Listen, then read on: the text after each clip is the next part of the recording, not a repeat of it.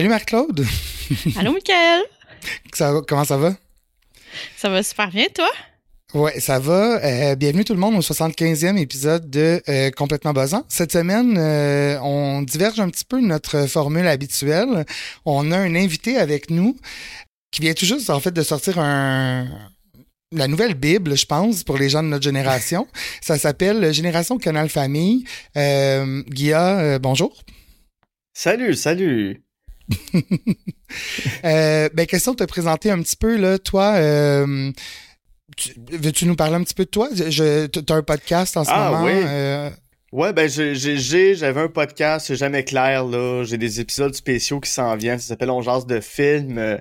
J'ai fait ça pendant... Euh, c'était mon projet de pandémie, en fait. J'avais... Ben, je travaillais sur le livre déjà avec Simon Portelance pendant la pandémie, mais quand ça a frappé, je me suis retrouvé un petit peu euh, avec pas grand chose devant moi, je me suis dit, ah, ben, je vais partir un podcast euh, qui s'appelle On jase de film. Tous les épisodes sont encore euh, disponibles. Assez intemporel, là. Mm-hmm. Euh, je recevais des invités qui me parlaient de leur coup de cœur de cinéma. Fait que trois coups de cœur, un plaisir coupable et un film détesté. C'est un peu une excuse pour aller explorer l'intimité des gens, aller, aller dans leur intériorité via le cinéma. Donc, euh, des fois, ça devenait quasiment des séances de thérapie là, avec mes invités. Il euh. y, en a qui sont ouverts euh, plus que je pensais sur des aspects très, très, très personnels de leur vie. C'est très cool. Par exemple, Manon Massé m'a avoué qu'elle avait déjà eu deux chums en même temps dans sa vie. Elle a déjà été dans un trouble et qu'elle ne le conseillait pas. Ça se termine souvent mal. ok. ce genre d'anecdote-là. C'est des sages paroles. sur laquelle je peux surfer. Ouais, ouais, ouais, ouais. ouais. J'ai fait l'école de l'humour. Euh, j'ai fait l'école de l'humour en 2017 euh, dans le programme auteur. Euh, j'écris à la radio, en télé, en web. Je travaille avec les pile poils, donc Simon Portelance avec qui j'ai, co-écrit le livre. son groupe qui est avec son frère Mathieu et un de leurs amis, David Morin. ça fait quatre ans, trois, quatre ans à peu près que je travaille pas mal avec eux, surtout sur Scram, la revue de fin d'année qu'on fait à chaque année. Donc, euh, c'est pas mal ça. Ça doit être full excitant. Il se passe plein d'affaires dans ta vie. C'est incroyable. Tout est... Euh, j'ai l'impression d'être en tournée en ce moment. tu sais, je reste dans la même ville, mais on est tellement partout. On a eu tellement d'entrevues. La, semaine dernière, lundi le 26, c'était notre lancement intime, ben lancement, lancement privé. C'était le 26, j'ai l'impression que ça fait un mois et demi tellement il se passe d'affaires, tellement on, est tout le temps un peu partout en même temps. Puis en plus, c'était ton anniversaire. C'était mon anniversaire en même temps, je l'ai même pas vu passer. Euh, la journée de mon anniversaire, euh, j'ai pu frapper sur une piñata euh, au lancement de l'agence LOL LOL de mon ami Laurence Gottschall, qui est la gérante des Picbois. Tu sais, à un moment donné, je frappais la piñata j'ai fait « Hey, c'est ma fête en ce moment! » C'est comme la seule fois que j'y ai pensé, puis j'ai fait, ben ça, c'est, le moment de mon party. Je frappe une piñata, mais après ça, je rembarque dans les affaires du livre, je rembarque dans, dans, tout ce qui est promotionnel, dans tous les contrats aussi, parce que en trois semaines, là, depuis qu'on a le livre dans les mains, Simon puis moi, en, en, en, un mois à peu près, euh, ça fait même pas un mois qu'on l'a reçu. J'ai l'impression que ma vie a déjà changé du tout au tout de ce que c'était il y a trois mois, il y a cinq mois, il y a six mois. Je suis plus du tout à la même place, même professionnellement. Euh, ça, il y a plein d'offres, il y a plein de, de, de, ben de, belles demandes qui suivent. Quand même, la sortie hein? de ce livre-là, ouais, ouais. Que je ne peux pas révéler, évidemment, là. C'est toutes des affaires qui sont, euh, qui sont secrètes, mais. Euh, je comprends. Fait qu'il y a vraiment un, un avant et un après. Ouais, ben, puis le, le, le, après, même pas encore là, tu sais, c'est, je suis comme dans une espèce de gros pendant en ce moment, euh, qui, qui, sont toutes des affaires reliées au livre, puis je suis sûr que Simon, c'est la même chose, tu sais, Simon, lui, il, a, il, est dans Scram en ce moment, il tourne énormément pour Scram, mais je, je sais pas à quel moment je vais pouvoir m'asseoir puis faire, OK, c'était ça, on est tellement encore dans cette espèce de tourbillon-là qui s'est un peu calmé cette semaine, heureusement. Euh, parce que vendredi, samedi, j'étais plus capable. Il y a encore quelques entrevues qui s'en viennent. Euh, mais tu sais, le, gros des entrevues est terminé. Okay. Euh, c'est drainant, mine de rien. C'est drainant tous les jours d'aller parler de ce projet-là. Ouais, c'est sûr. Là. Puis en plus, c'est pas quelque c'est pas comme si c'est des choses que tu faisais tout le temps. Tu sais, mettons une Véronique Cloutier, elle est habituée, ça fait partie de son quotidien, mais comme pour un peu monsieur, madame, tout le monde, ça c'est quand même euh, un plus gros stress, là, j'imagine. Tellement, tellement. Euh, fait que ouais, c'est ça. J'ai hâte de voir la suite, mais tu sais, j'ai l'impression qu'en ce moment, tout découle de ce qu'on a fait dans les trois dernières années et demie. Parce qu'il faut dire que ce livre-là, ça a pris entre le moment où Simon m'a appelé en me disant Hey, on le fait-tu ce livre-là? Et aujourd'hui, il y a un gros trois ans et demi qui s'est passé. Sais, la, la, véritable genèse de ce livre-là, c'était euh, lui puis moi autour d'une bière qu'on parlait du canal Famille, mais c'est trois ans et demi plus tard qu'il m'appelle un matin justement en me disant Hey, on le fait, on let's go, on se lance dans ce projet-là de fou. Évidemment, on était on n'avait pas l'ambition puis on pensait jamais que ça, ça, ça deviendrait ce genre de livre-là. Au début, l'idée qu'on avait, c'était de. Je sais pas si vous avez déjà vu le livre sur Bleu Nuit qui est sorti il y a pas tout à fait une dizaine d'années, mais quasiment. Non, mais ça doit être excellent. C'est vraiment bon de, de, de Simon, La, Simon Laperrière et. Ah, comment il s'appelle l'autre gars? Euh, en tout cas, euh, Eric Falardeau. C'est ça, Eric Falardeau? Me semble. En tout cas, ils ont, ils ont fait un livre, puis ils ont vraiment fait des grosses recherches sur l'histoire de Bleu Nuit en lien avec l'histoire de TQS, tout ça, mais ils sont allés chercher aussi euh, des, des artistes, des BDS, des auteurs, des autrices qui ont écrit des textes en lien avec Bleu Nuit. Puis au départ, Simon et moi, on se disait, hey, on va faire un livre un peu dans ce style-là. Euh, puis rapidement, nous, on avait rencontré un gars qui s'appelle Jean-Dominique Leduc, qui avait un magazine bande dessinée sur Ontario, euh, sur la rue Ontario, qui s'appelle La Librairie Z, qui existe encore, mais lui, il est plus dans l'organisation. Et lui, il a écrit un livre sur le magazine Cro, qui est un magazine euh, d'humour québécois dans les années fin 70, 80, puis début 90. C'est pas mal entre les deux référendums, les grosses années de Cro. Puis lui, il nous a dit, ben, ou bien vous rencontrez tout le monde pour votre projet, ou vous rencontrez personne. Simon Pimon, on s'était fait une liste d'à peu près une cinquantaine de noms qu'on voulait rentrer, qu'on voulait rencontrer, et rapidement, c'est devenu 90 personnes, 90 rencontres, c'est devenu 120, 150, jusqu'à temps qu'on arrive à 250 entrevues, puis qu'on se dise, OK, là, on peut arrêter de rencontrer du monde, on a ce qu'il faut pour raconter l'histoire du canal Famille, mais ça a été tous les comédiens, parce qu'une émission de télé, c'est pas juste les gens qu'on voit à l'écran, c'est tous ceux, tous ceux et celles qui sont derrière. Euh, fait qu'on a rencontré Mireille Vachon qui a fait les costumes sur la princesse astronaute on a rencontré la Jeunie qui a créé le Romano Fafard. Euh, histoire super intéressante, il était à l'épicerie un soir, il a de la difficulté à trouver comment faire le Romano Fafard. Au début, il veut faire un petit peu l'Enterprise de Star Trek. Ça marche pas, tu c'est trop propre, c'est trop beau. Puis c'est un gars qui tripe sur l'espace, il est à l'épicerie, il il est en train de faire euh, faire sa commande puis il arrive devant une grosse canne de Folgers, de, de, de, café Folgers en, en métal. Puis il regarde ça, puis il fait C'est ça. Ça, c'est le Romano Fafard. fait qu'il a laissé sa commande là. Il est allé chercher toutes les cannes qu'il pouvait dans l'épicerie, des cannes de tomates, des cannes de thon, tout ce qui était en conserve. Il l'avait dans son panier. Il est arrivé à la caisse, il a acheté tout ça. Il revient à la maison, commence à déballer, puis il ouvre toutes les cannes. Bon, j'imagine qu'il a fait de la bouffe avec ce qu'il avait acheté quand même. Ça lui a servi. Là. Il a pas gaspillé de la nourriture. Puis il a commencé à assembler les cannes de métal ensemble jusqu'à temps que ça lui donne le Romano Fafard. Wow! Ouais. Ouais, fait que c'est le même. Fait que c'est ça, tu sais, ça a été tout euh, ce processus-là, c'est toutes ces histoires-là qu'on s'est fait raconter. Tu sais, je vous le raconte, vous êtes impressionnés. Imaginez-moi quand je me le faisais raconter, par le gars qui l'a fait. J'étais comme, j'étais sur le derrière tout le temps. J'étais tout le temps sur le derrière. C'est le fun. Justement, j'imagine tu as fait des rencontres incroyables, c'est sûr. je trouve les gens avaient l'air tous super généreux dans leur euh, témoignage. Y a, est-ce qu'il y a-tu une personne que genre t'as vraiment tripé de rencontrer, là, qui a été super généreux ou que je sais pas que c'était un rêve pour toi de rencontrer cette personne-là? Euh, pas que c'est la première personne qui me vient en tête c'était pas un rêve de la rencontrer parce qu'on la connaissait pas avant d'aller chez elle, mais c'est Monique Lessard euh, qui est celle qui a qui a qui a été la deuxième patronne du Canal Famille. Son titre officiel c'était vice-présidente à la programmation, mais bon, c'était la patronne du Canal Famille. pour faire un petit retour dans le temps, pour expliquer, le Canal Famille a été fondé en 88.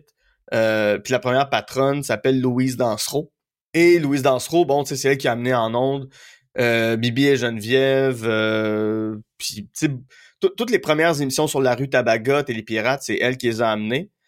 Et en 94, euh, après six ans, elle a décidé de partir. C'est Monique Lessard, qui, était productrice dans une boîte qui s'appelait SDA, qui était la maison de production qui faisait Télépirate, qui a pris la relève. Et quand est arrivée euh, au Canal Famille, la première émission qu'elle avait sur son bureau en rentrant, qui est en développement, c'était Radio Enfer. Mais elle, après ça, elle a découvert Bruno Blanchet, puis elle a décidé de l'amener en onde, elle l'a amené dans une galaxie près de chez vous en onde, tu sais, fait qu'on lui doit énormément. Mais ce qui était le fun de la rencontrer, je pense qu'on était chez elle, euh, on, est allé trois fois chez elle en tout, Simon puis moi. Ça a été vraiment une belle rencontre, mais quand on l'a rencontrée, ce qui nous fascinait, c'était son ouverture, sa générosité, mais son honnêteté par rapport aux émissions. Quand ça marchait pas, ça marchait pas, puis elle nous le disait. Telle émission, comme une émission qui s'appelait La Poisse et Jobard, qui était deux policiers un peu nigo. C'était pas une émission pour Canal Famille, ça aurait dû être une émission à Radio-Canada, mais eh, c'est la première chose qu'elle nous a dit. Elle a dit c'était pas pour nous autres. On n'aurait pas dû nous mettre ça en ondes, on aurait dû laisser ça à Radio Can. C'était pas dans leur style de show, mais c'était ça pour toutes, toutes, toutes les émissions qu'on passait en revue. Très sincère, c'était tellement cool de pouvoir la rencontrer. Donc, elle, vraiment une grande rencontre, mais après ça, je peux te dire, euh, euh, Claude Legault, ça a duré trois heures et demie dans sa cour chez eux à parler de toute l'histoire de, de, de Dans exprès de chez vous. Euh, quand on a rencontré euh, Guy Jodoin, c'était malade. Ça, ça, a duré quatre heures par, par Zoom, comme on fait en ce moment. puis Guy, c'est un gars qui s'ouvre énormément, c'est un gars hyper généreux. Fait ça a duré quatre heures. On y avait pas dit, mais Bruno Blanchet a rejoint un moment donné la discussion euh, pour le fun. On il a juste dit Hey, viens-t'en, puis Bruno est arrivé. ça a donné des belles discussions, c'était super émouvant pour eux autres de. Ils se parlaient à toutes les semaines parce qu'ils préparaient la mélancolite, mais Bruno s'est ouvert sur des des insécurités qu'il avait à l'époque par rapport à son talent, par rapport à Guy, puis tout ça, puis quand tu vois Guy Jodoin qui, qui est super ému puis qui dit ouais mais Bruno tu m'avais jamais dit ça de toute ma vie que tu vivais ces insécurités là Simon puis moi, on est comme, on est en train de se faire raconter ça pour vous? on est en train, est-ce qu'on assiste à ces témoignages-là hyper touchants les deux gars? C'était super beau. Ben ouais, c'est comme irréel, puis c'est tellement généreux de leur part. Comme tu disais, t'allais chez eux, tu sais, c'est quand même euh, beaucoup, euh, beaucoup, je sais pas comment dire, mais c'est quand même beaucoup pour, euh, tu sais, moi, je suis pas à l'aise de faire venir des gens chez nous. Puis j'imagine que, tu sais, au départ, il devait se dire, OK, mais c'est qui ce gars-là? Mais j'imagine qu'après un certain temps, le mot s'est passé, puis là, il t'ouvrait la porte plus facilement. Moi, je pense que ce qui m'aide un peu, c'est que je travaille déjà à Radio-Canada sur des émissions de radio, sur, euh, tu sais, j'ai travaillé un petit peu en télé, tu sais, j'ai fait l'école de l'humour, fait que quand tu peux mettre ça dans, dans ton pitch, oui. Mais ouais, non, c'est ça, fait que ça t'a vraiment facilité le, ouais, ouais, ouais. le chemin sais, la plupart on, des gens, on les a rencontrés pour la grande majorité, mettons, dans des cafés. C'est sûr qu'on a, on a écrit une grosse partie du livre pendant la pandémie, donc c'était par Skype, c'était par, euh, par Zoom, peu importe. Par téléphone, on, on enregistrait nos conversations. Euh, D'ailleurs, euh, quiconque veut faire des entrevues par téléphone, faut le dire à la personne que c'est enregistré, sinon c'est illégal. ouais, ouais, ouais. C'est ça. On, on, se l'est fait dire avant même, heureusement, là, on se l'est fait dire avant même qu'on commence euh, à faire des entrevues par téléphone. On, se faisait dire, non, non, faut toujours le dire que c'est enregistré. Parce que sinon, la personne peut revenir en disant, je savais pas que c'était enregistré. Puis vous avez une mise en demeure, vous allez en cours, tout ça. Ouais. Est-ce que ça a été dur de, de couper dans les affaires? Tu sais, dans, dans des conversations de 3-4 heures, là, j'imagine qu'il devait avoir du stock tellement beaucoup. Est-ce qu'il euh, y a des, des, des bouts que ça a été vraiment difficile là, pour vous de dire comme ça a moins sa place, admettons, dans le livre, tu sais, ou? Euh, c'était des. Ouais, y a... tu sais, je pourrais pas te dire un choix déchirant qu'on a fait. Souvent, c'était juste par le gros bon sens de se dire c'est quoi la meilleure histoire, puis qu'est-ce que nous, on veut raconter par rapport à cette émission-là? Il y, a des choses à respecter aussi pour la mémoire collective. Il y a personne qui nous a raconté de grands scandales ou d'affaires euh, extraordinaires. Mais tu sais, des fois, tu te dis, hey, ça vaut-tu vraiment la peine de raconter ça dans un livre de 360 pages? On veut quand même que les gens revivent des beaux souvenirs. Il y a une personne qu'on sentait qu'elle essayait de régler ses comptes, si on les a coupés. Euh, je pense qu'on a coupé tout son témoignage là, à ce comédien-là qui était... Euh, c'était juste triste à lire, en fait, ce qu'il avait à dire, puis c'était pas pertinent. Ouais, tu sais, des fois, on écrivait des affaires, puis on se rendait compte que ça fitait pas, finalement, qu'on, tu sais, on relit, puis on est comme, hey, ça, ça ajoute rien de raconter cette anecdote-là. Ouais. Elle est pas, elle, finalement, elle est pas si bonne que ça, c'est pas si intéressant, c'est pas si drôle. Ou des affaires qu'on se dit, tout le monde s'en doute un peu, tout le monde le sait rendu là, on peut, on peut enlever ça, là, ça n'a pas, euh, ça pas sa place, mais j'ai, j'ai pas d'exemple de, d'affaires qu'on a coupées, qu'on s'est dit, hey, ça, pour vrai, ça, ça nous crève le cœur de l'enlever. Puis nous, quand on relisait euh, les entrevues, on surlignait euh, les passages qu'on trouvait les plus intéressants, les plus importants. Puis après ça, c'était de faire une espèce de puzzle pour faire un, un, mash-up de la, la, réponse qu'on voulait bien mettre puis qu'on voulait bien faire paraître euh, les personnes qui nous ont répondu aussi. Tu sais, quelqu'un pouvait nous dire quelque chose, une information super importante, puis plus tard euh, nous donner une autre information super importante, ben si on peut les coller ensemble parce que narrativement, ça a plus de sens qu'on le dise comme ça, on y va, on le fait. C'était quoi, mettons, la, proportion d'émissions qui étaient comme du contenu créé ici au Québec? Parce que ça, il y avait quand même plein d'émissions qui étaient traduites en québécois, mais c'était quoi la proportion de ça qui était vraiment créé ici?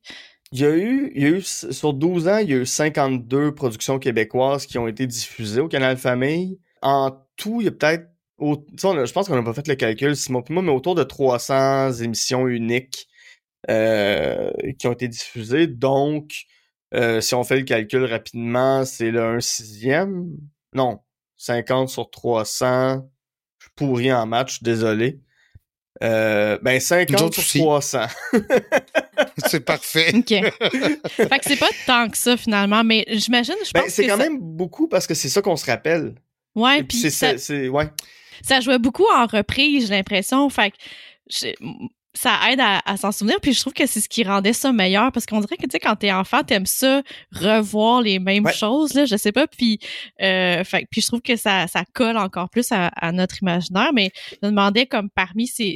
Tu sais, quand toi, t'as fait les, les archives de toutes ces émissions-là, est-ce que tu t'en, tu, devais pas te souvenir de toutes les émissions, là? Non, il y en a qu'on a découvertes aussi, des émissions euh, qu'on n'avait aucune idée qu'elles existaient ou que on s'en était fait parler brièvement par quelqu'un qui s'en rappelait, mais de, de tomber dessus, des fois, ça donnait des petits bijoux. Là. On parle souvent, Simon puis moi, d'une émission littéraire qui s'appelle euh, euh Livro Folie. Que, avec Fanny Lausier. Avec Fanny Lausier, exactement. Tu t'en rappelles? Ouais, moi, je, je m'en souviens. OK. Tu le regardais puis, euh, Vincent... Vincent Bilodeau. Il y avait... Voilà, voilà, oui, ouais. Oui, c'est ça. Vincent Bilodeau qui jouait dans l'auberge du chien noir pour... Pour les gens de notre âge, il faisait le patron du journal. pour les gens qui ont vu quelques épisodes de l'Auberge du Chien Noir. Euh, je sais pas dans quoi. Ah, ben il joue dans, dans euh, Discussion avec mes parents. Il fait le père de, de François Morancy. De François euh, Super bon comédien. C'est un grand lecteur. C'est quelqu'un qui est passionné de littérature. Mais, mais, mais toi, c'est quoi tes souvenirs de, de, de Livrofolie? Ben, en fait, j'étais juste fan de Fanny Lausier là, à cause de La grenouille et la baleine. Fait que j'écoutais ces émissions-là, puis j'étais comme Ah, c'est Fanny, elle est tellement belle avec ses cheveux. Mais euh, j'aimais ça parce que ça parlait de livres, puis ça faisait. J'aimais quand même aussi lire, fait que ça m'aiguillait quand j'allais à la bibliothèque, euh, à l'école. C'est pas mal ça, en gros, là, mes souvenirs. C'est pas plus précis que ça. OK. Mais tu sais, moi, j'avais aucun souvenir de ça. Tomber là-dessus, moi, j'adore la littérature aujourd'hui. J'adore euh, en apprendre sur des auteurs. J'adore euh, tout ce qui tout ce qui peut être fun fact. Fait quand quand j'ai vu qu'ils recréaient des passages de certains romans, certaines pièces de théâtre, euh, puis qu'il y avait des comédiens qui incarnaient les auteurs de certains grands romans de l'histoire, je trouvais ça fascinant. Après ça, on est tombé sur sur les reportages qu'ils faisaient ils ont couvert la sortie de la bande dessinée de Death of Superman, sur laquelle euh, un, illustrateur, un BDS québécois, Denis Rodier, a travaillé. Euh, Denis Rodier, les fans des Invincibles connaissent très bien son travail. C'est lui qui a, dessiné les Invincibles euh, qu'on voit dans la série quand les personnages sont en super-héros. Il a sorti l'année dernière une, bande dessinée incroyable qui s'appelle La Bombe, qui est une espèce de d'ouvrages de mille quelques pages sur l'histoire de la bombe atomique, c'est fascinant, mais de le voir à 30 ans travailler puis faire la sortie de, de, de, la BD de Death of Superman qui est super importante dans le milieu du comic book, ben c'est c'est probablement le seul média québécois qui a traité de, de ça. Fait hmm. Ouais, c'est une belle surprise de découvrir Livrofolie. Ce qui m'a vraiment étonné, ben pas étonné, mais épaté, c'est de voir la, la créativité de tous ces artisans-là, avec le peu de budget qu'il y avait, c'était hyper expérimental dans le fond, de la manière que moi j'ai perçu ça. Le canal famille au complet, c'était des essais-erreurs, c'était des... puis avec vraiment peu de budget, puis on s'en rendait pas mm-hmm. compte. Tu sais, euh, je pense que c'est Elise Marquis qui parle un moment de, de, de de Télépirate, comment les les, euh, les, décors étaient vraiment n'importe quoi. Là, avec un morceau, il faisait genre euh, six décors, il penchait d'un bar, euh, tout ça. c'est quand même. Puis nous, évidemment, on voyait rien de ça, on n'y voyait que du feu. Mais c'est ça m'a vraiment vraiment épaté. Puis ça devait être tellement une belle école pour tous ces gens-là, les jeunes, mettons, les jeunes qui commençaient dans le métier de, de de, de, de, travailler là-dessus, ça devait être assez incroyable comme expérience. Vraiment, j'ai été vraiment surpris. Ouais, c'est des plateaux qui sont très relâchés où même si tout le monde a, entre guillemets, sa job à faire, si tu peux aller aider un autre département, tu vas le faire. Tu sais, c'est très, euh, très collégial, en fait, comme, euh, comme attitude. Il y a pas, tu te rends compte qu'il y a pas vraiment d'ego chez personne. Guy Audouin et Lise Marquis étaient en couple à l'époque, puis pour faire leur personnage, euh, ils, étaient chez eux, ou ils invitaient Christian Bégin chez eux, puis ils prenaient un élément qu'il y avait dans leur garde-robe ou un objet qui traînait dans un fond de tiroir ou euh, un vieux papier de toilette ou peu importe quoi, puis ils faisaient qu'est-ce qu'on peut faire avec ça pour créer des personnages. Tu sais, c'était pas un département de costumes qui arrive avec son budget puis qui dit "Hey, vous allez faire ça comme ça parce que nous on a déterminé que non, c'est eux autres qui arrivaient avec leurs propres idées parce qu'ils étaient aussi, ils étaient pas crédités, mais ils étaient créateurs, créatrices sur cette émission-là. Puis, tu sais, t'appelles celle qui faisait les costumes, puis tu lui dis « Ah, on a pensé à telle affaire. OK, parfait, on va l'intégrer de telle façon. » Fait tout le monde communiquait avec... Tu sais, tous les départements se parlaient, puis tout le monde avait du fun à être là. Puis faut pas oublier, Télépirate, ça se termine toujours de la même, de la même manière. Le générique part, puis c'est Guy, Christian, Élise, ou plus tard Carole Cassista, qui invitent les techniciens à venir danser avec eux sur le plateau pour montrer que c'est une émission de télévision qui est en train de se faire pour nous faire comprendre que il y a un monde puis il y a des gens qui travaillent sur ce show-là. Carole Cassista, c'était comme mon préf parce que je pense qu'avec l'âge que j'avais, j'étais comme entre les deux. Guy Jodoin, euh, quand il est parti, Carole est arrivée, puis on dirait que moi, dans ma tête, Carole a été là tout le long. Tu sais, là, je, en, y pensant bien, je me rappelle que Guy était là avant euh, Carole, mais pour moi, ça a été vraiment... Puis dedans, il y a justement un passage où on parle de la transition entre Guy Jodoin puis Carole Cassista. Puis je trouve que vous avez... C'est tellement bien amené. Ça, fait vraiment... Euh, je trouve que c'est comme c'est sincère. On sent la sincérité de ces gens-là quand ils vous ont euh, raconté ça, là, que ça doit tellement pas être facile, effectivement. Puis il y en a d'autres qui ont vécu ça aussi euh, dans d'autres émissions là, qui sont joints, euh, comme dans Radio Enfer, par exemple, les personnages qui sont arrivés plus vers la saison, mettons, 3-4, de se mêler à, à, une équipe qui est déjà, qui est déjà super serrée, ça devait vraiment pas être facile. Mm. C'est intimidant, puis tu remplaces quelqu'un qui est extrêmement aimé aussi, pas juste par les comédiens, mais par le public. C'est beaucoup, beaucoup, beaucoup de pression euh, qui arrive sur tes épaules. Télépirates l'ont peut-être moins ressenti, la pression, parce qu'il n'y avait pas le feedback comme euh, Radio Enfer ou dans une exprès de chez vous pouvait l'avoir. Mais personne peut à 100% remplacer Guy Jodoin dans quoi que ce soit. Il est, il est bon. Il, il n'est que bon, mm. ce gars-là. tout, ce qu'il fait, c'est super le fun. C'est un gars flyé, c'est un gars qui a des. Qui a des son, son esprit roule à 2000 km heure, puis il est en avance sur tout le monde tout le temps. Il y a, trois coups d'avance sur tout le monde. Mais tu sais, je pense que même Marc Labrèche aurait jamais été capable de suivre Guy Jodoin si ça avait été Marc Labrèche qui avait remplacé Guy Jodoin. Euh, il y a personne qui pouvait le remplacer de façon aussi grandiose que ce que lui a fait. Pour Radio Enfer, d'arriver après Léo, c'est super difficile pour un comédien. Parce que Robin Aubert, c'est un grand comédien, que ce soit dans le drame, la comédie, il y a un timing de feu que peu d'autres gens ont. Quand on regarde quand, Michel Charette qui faisait Jean-Louis est parti, même affaire, tu peux pas remplacer un Michel Charette. Lui aussi, c'est un génie. Là où ça marchait, c'est dans un gars exprès de chez vous. Parce que les deux personnages qui sont partis, les, les trois comédiens qui sont partis, en fait, ils étaient super bons dans euh, leur rôle, mais les personnages étaient peut-être moins bien construits que tout le reste. Tu sais, un Falbo, il y avait plus de jus avec lui. Mirabella, il était arrivé à la fin de ce qu'il pouvait faire faire. Fait que quand tu les fais partir, t'amènes deux autres personnages sur le vaisseau qui sont en plus des, des, des, des, des, des cracks d'impro qui vont être capables de d'avoir le même langage que tout le reste de l'équipe parce qu'ils se parlaient en langage d'impro, même si c'était réglé et écrit au quart de tour. Et la mise en scène était au quart de tour dans, dans Galaxy. Il n'y avait pas de place pour l'improvisation.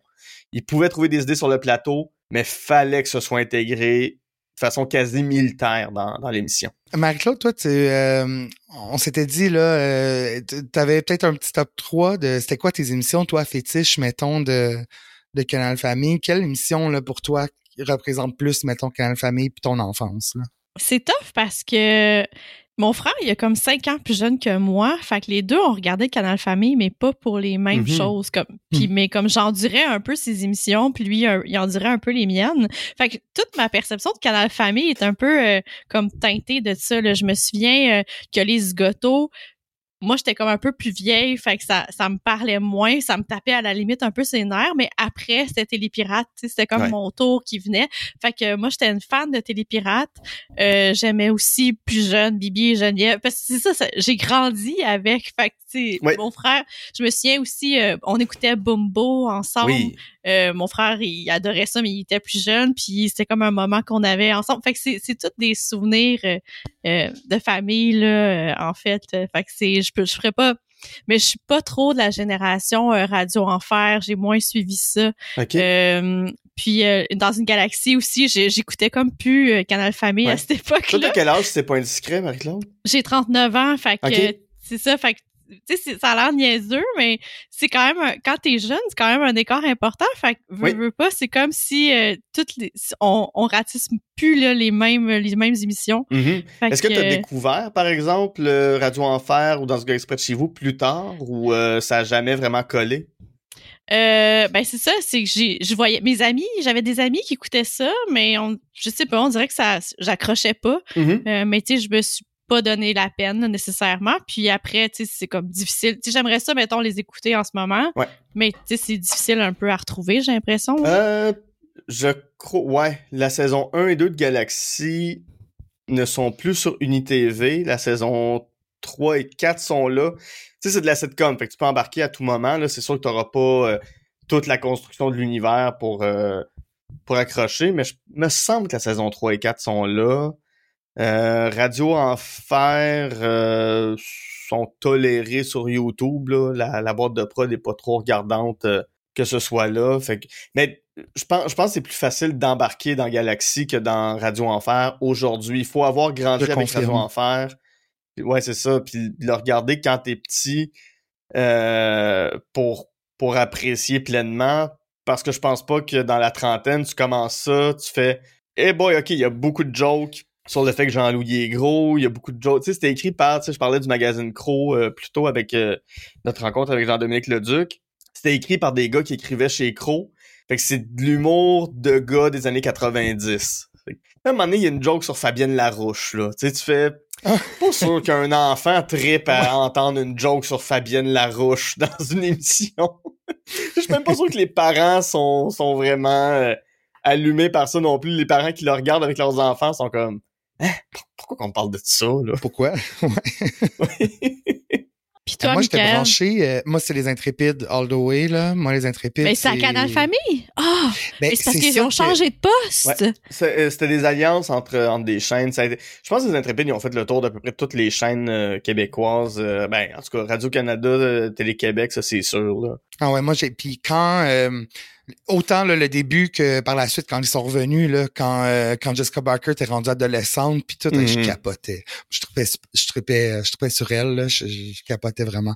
Ça c'était euh, c'était vraiment mon jam euh, les intrépides. J'ai appris euh, via le livre que Chi euh, est décédé le, le Ouais. la, nounou, là, dans le fond, le, gars qui s'occupe de, de, Tom et Julie, qui est un peu leur complice, dans le fond. Ouais. Euh, lui est décédé, malheureusement, mais c'était vraiment euh, genre l'émission là, qui donne envie là, de, d'exactement de faire la même chose. de faire. Je pense qu'en plus, dans le livre, il y a un moment où euh, il y a un témoignage du public, puis la fille, elle disait « Ah, c'était-tu les intrépides, ça? » Oui, c'est ça. Elle avait passé des flyers, genre, pour dire ah, si vous avez des soucis, besoin d'un ami, appelez-nous.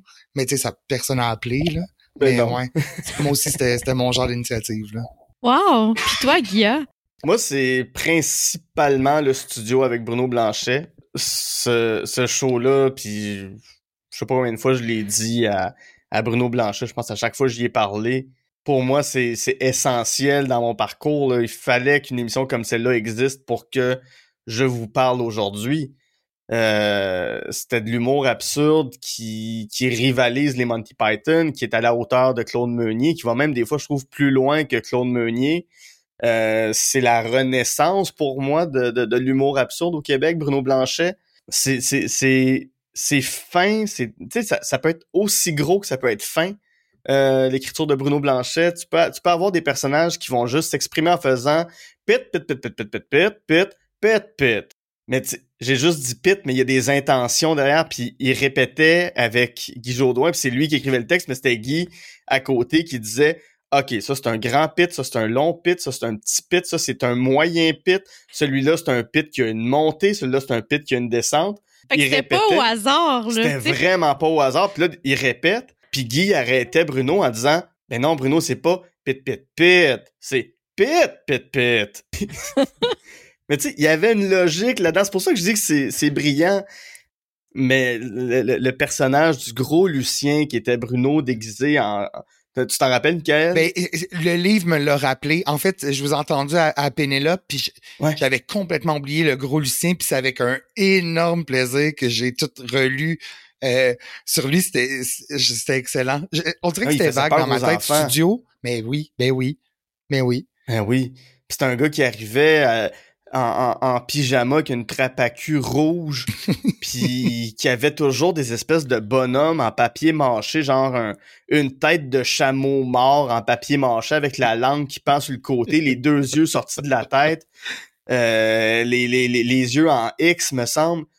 Puis tu sais c'était toujours ça commençait toujours de la, même manière c'est une petite fille qui est non accouchée d'avoir ça fait qu'on va l'appeler Linda puis Linda, elle avait, elle vient d'un pays où est-ce que elle, avait pas de chien, parce que dans ce pays-là, les chiens on les mangeait sur des bâtons.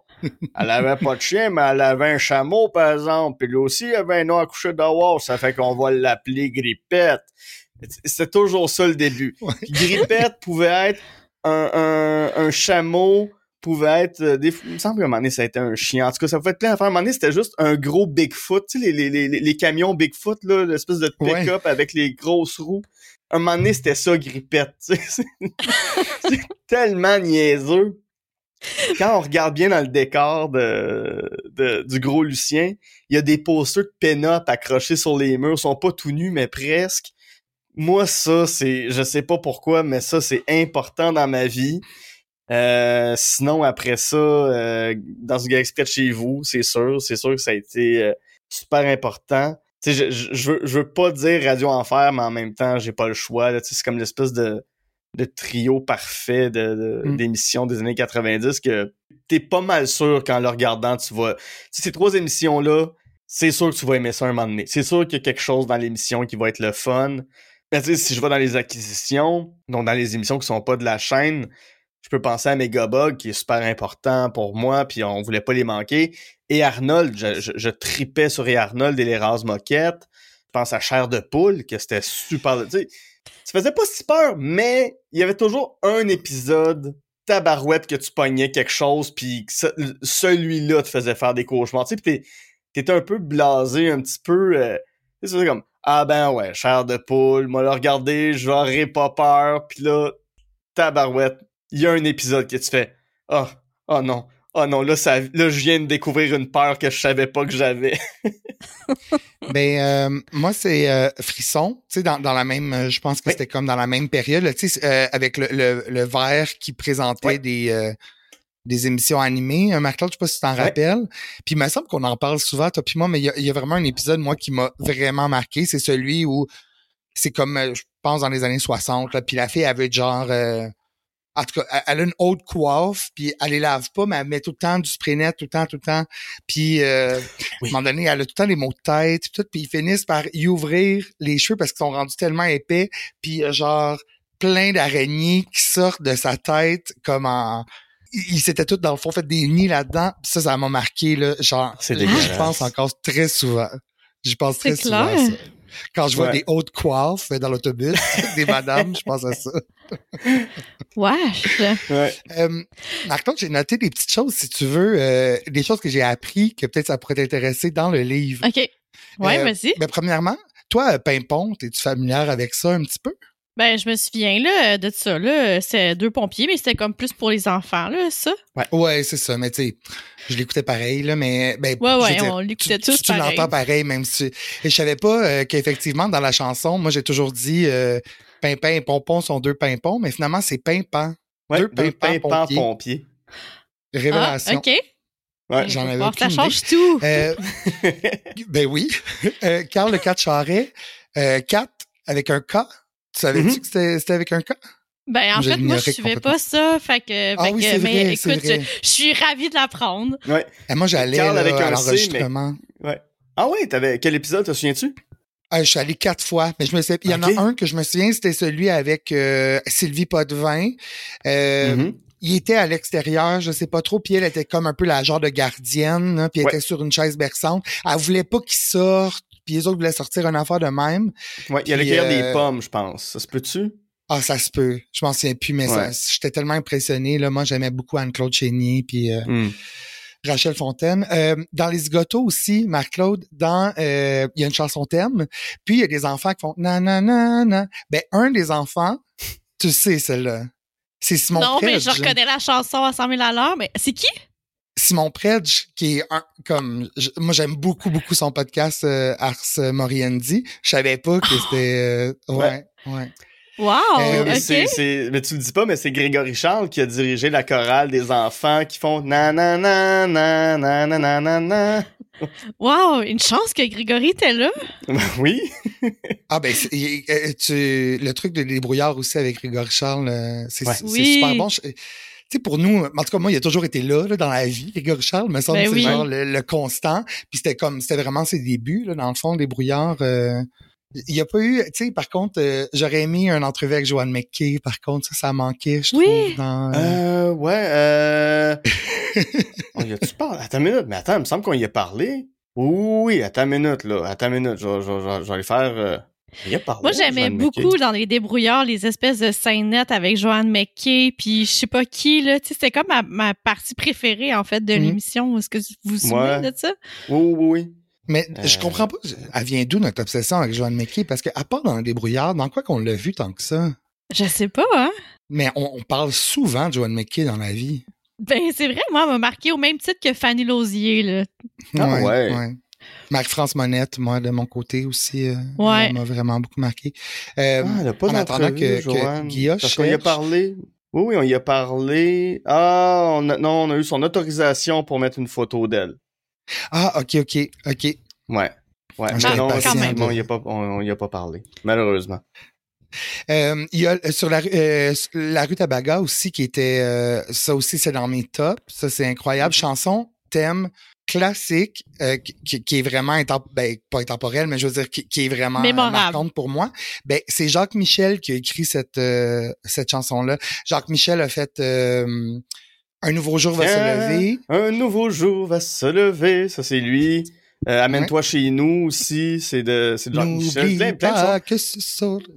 Euh, Ouais. Une super belle chanson qui était, qui était le thème de ralliement du Parti québécois aussi. À partir d'aujourd'hui, demain nous appartient. Euh, c'est ultra quétaine comme chanson, mais quand t'entends ça, là, tabarouette que t'as envie d'avoir un pays, là. Wow! Ouais.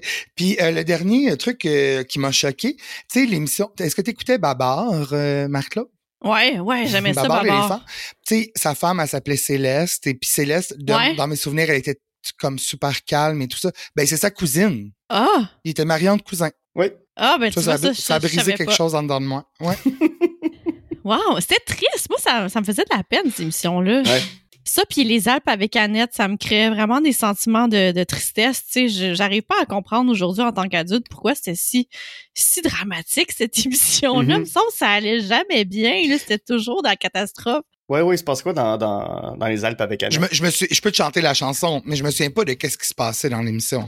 Ben, il me semble qu'elle se cassait toujours un membre, son père mourait, tu sais, c'était toujours des affaires de même, puis c'était comme, ça arrêtait plus, ben, peut-être que c'est que j'exagère, mais tu sais, dans ma tête, c'était ça. Chaque épisode était vraiment chargé, puis c'était drame sur drame, puis sais, en tant qu'enfant, c'est ça, ça, ça me faisait pas sentir bien, fait que j'avais comme Fait- une espèce de relation amour-haine avec, avec cette Comme Rémi, dans le fond. Comme Ouais. Rémi sans famille, qui, tu sais, ça aussi, c'était quand même intense, là. Mais tous les dessins animés japonais de cette époque-là, euh, qui sont pas des, des, des, des dessins animés euh, classiques manga ou classiques animés, euh, science-fiction ou fantastique, pis tout ça, qui sont plus ancrés dans le réel, c'est tout le temps super dark. C'est c'est ça, tu sais, Rémi sans famille, il y a pas d'amis, il y a personne qui l'aime, pauvre petit gars. Euh, Ça, ça se peut-tu qu'il retrouve finalement, genre, il y a un des deux parents qui est mort, puis l'autre, je pense qu'il, je pense que la mère, elle voulait pas de lui ou quelque chose comme ça? Ça se peut-tu? Mais ça, c'est vraiment dark, là. Tu sais, c'est intense. Vraiment? Pas impossible, pas impossible.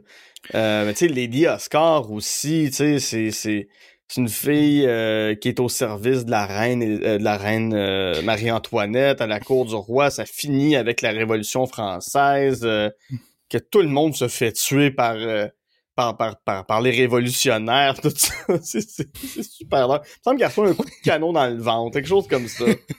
comme, Tabarouette, ok, tu sais. Ben oui, pourquoi pas, c'est de l'histoire. Puis tantôt, Euh, t'en as glissé un mot, mais ça m'intrigue. Est-ce que, comme tu disais qu'il y avait des jokes là, dans Radio Enfer qui avaient un peu mal vieilli, mais est-ce que tu serais capable de nous cibler une, une- une émission qui a carrément mal vieilli? Là? Tu sais, ça serait vraiment inapproprié aujourd'hui? Hmm. Il n'y a pas d'émission. Ben, tu sais, surtout dans celle qu'on a couverte, il n'y a, pas d'émission originale ou peu importe qui se ferait plus aujourd'hui. Euh, quand la famille avait quand même une politique, une philosophie interne très forte qu'ils ont gardé du début à la fin, c'était non sexiste, non racisme et non violence.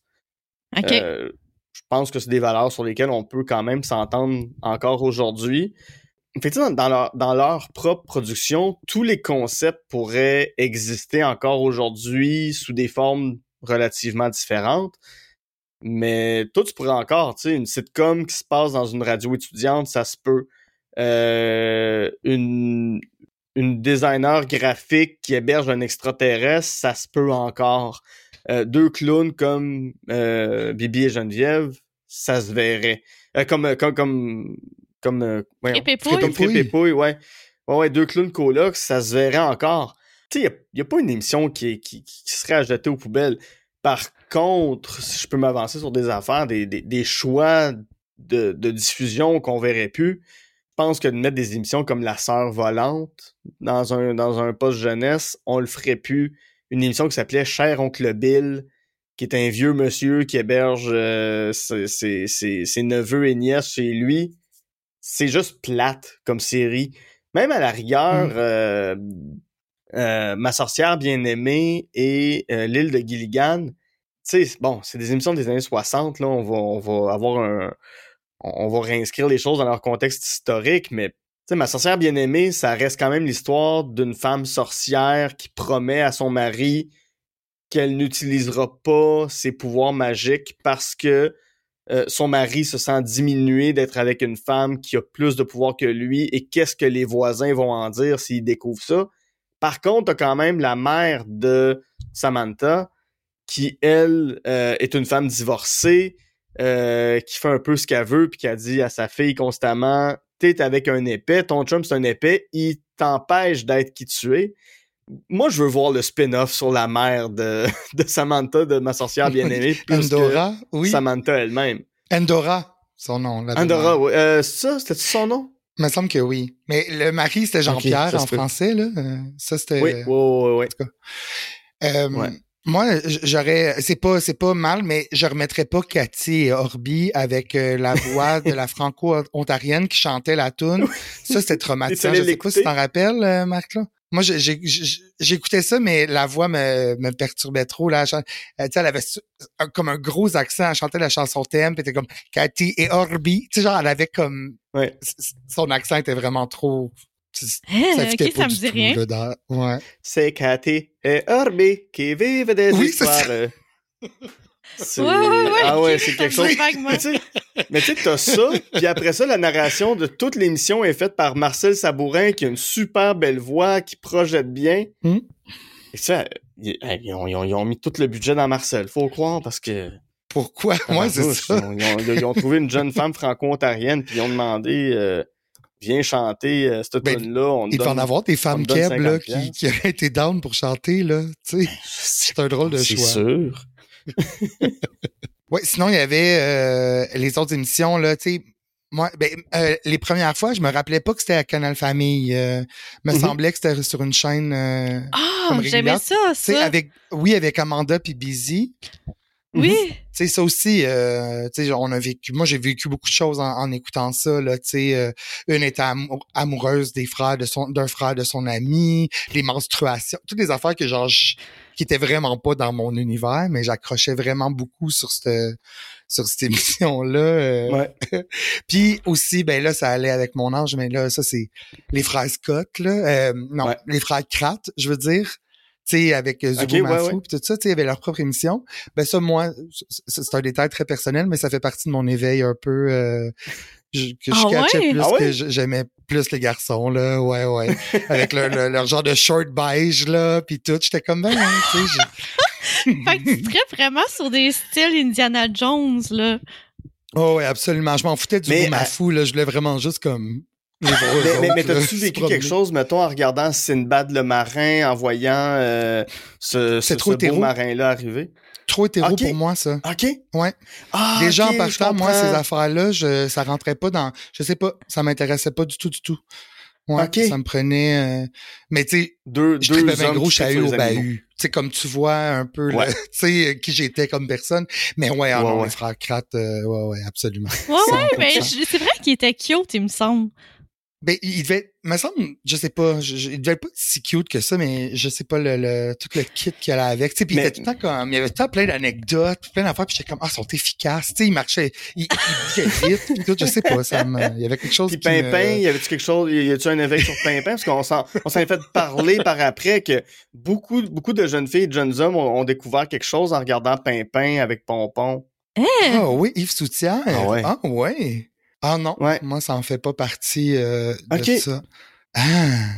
Intéressant. Ah, ouais, il y aurait quoi à faire des recherches là-dessus, là. C'est une émission pour les moi, 3 noté. ans, genre, puis tu... Quand même. Moi, c'est la princesse, moi, la princesse astronaute, ça m'a fait comprendre beaucoup de choses sur moi. Ah ouais, hein? T'étais-tu plus Noémie ou Cybelle, par contre? 100% Noémie. 100% ouais, Noémie. Cybelle était gossante un peu. Ouais, puis c'est ça, tu sais, était, était, était, trop fille à papa, là. Noémie, tu sais, elle avait de la mhm. drive, puis à partir, elle, elle, fabriquait sa propre fusée, puis elle avait, tu sais, elle maniait l'épée, était, était cool, tu sais, c'était Pascal Bussière aussi, là, tu sais.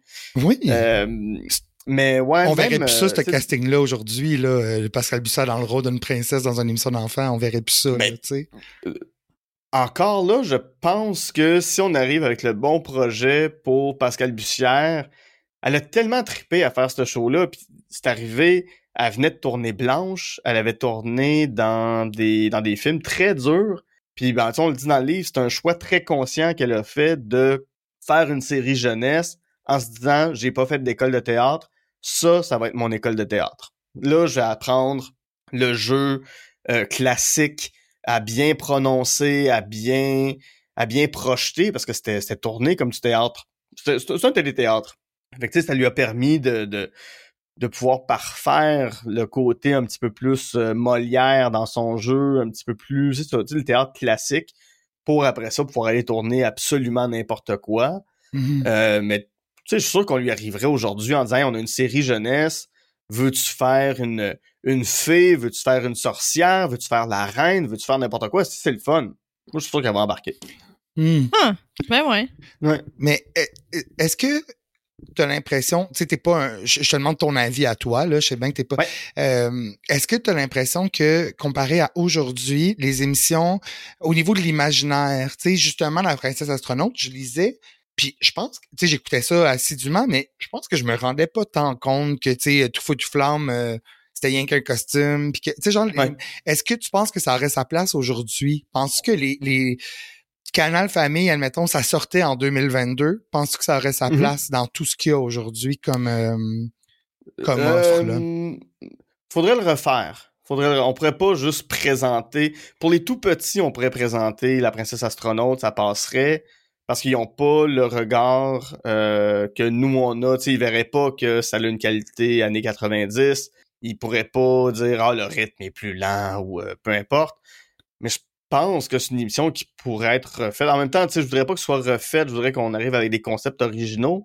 Mais je verrais très bien une princesse astronaute en 2022 euh, avec des aussi bons comédiens, des, des, des, des, décors encore plus beaux. Euh, plus grandiose, euh, puis tout ça avec un vrai budget, ce show-là peut être vraiment le fun, mais oui, oui, ça se prend encore, euh, la princesse astronaute. À l'ère des reboots, en plus, ça ben pourrait être un projet super intéressant.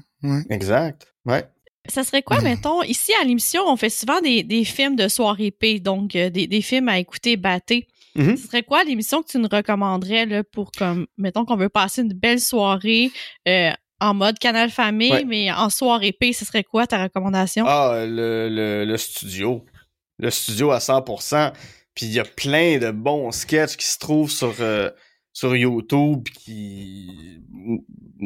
Dans, dans la vie, je fume pas du tout, mais une de mes cousines dans les années 90, qui était, qui était, plus, qui était pas mal plus vieille que moi, on a 13 ans de différence, euh, elle était déjà à l'université en 95-96. Puis récemment, elle m'a dit, ben, tu sais, nous autres, on se réunissait, on fumait des battes, puis on regardait le studio, puis c'était ça nos soirées. Là, on les enregistrait, puis on se les passait là, en boucle, en boucle, puis on n'arrêtait pas de rire en regardant ça.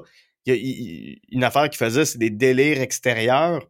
Ah, ça, ça me fait rire. Tellement bon. C'est Guy et Bruno qui vont dans des centres d'achat sur, euh, sur la place, euh, la place du Canada, la place Jacques-Cartier dans le Vieux-Port font n'importe quoi du monde. C'est, débile. C'est encore. Tu sais, c'est pas, pas juste drôle. C'est encore extrêmement bon. C'est encore savoureux. Puis tu peux pas regarder ça. C'est ça, ça a pas vieilli de rien. Ce que je trouve fou. Euh, un truc qu'il faisait, ça s'appelait euh, Guidi Brunodi.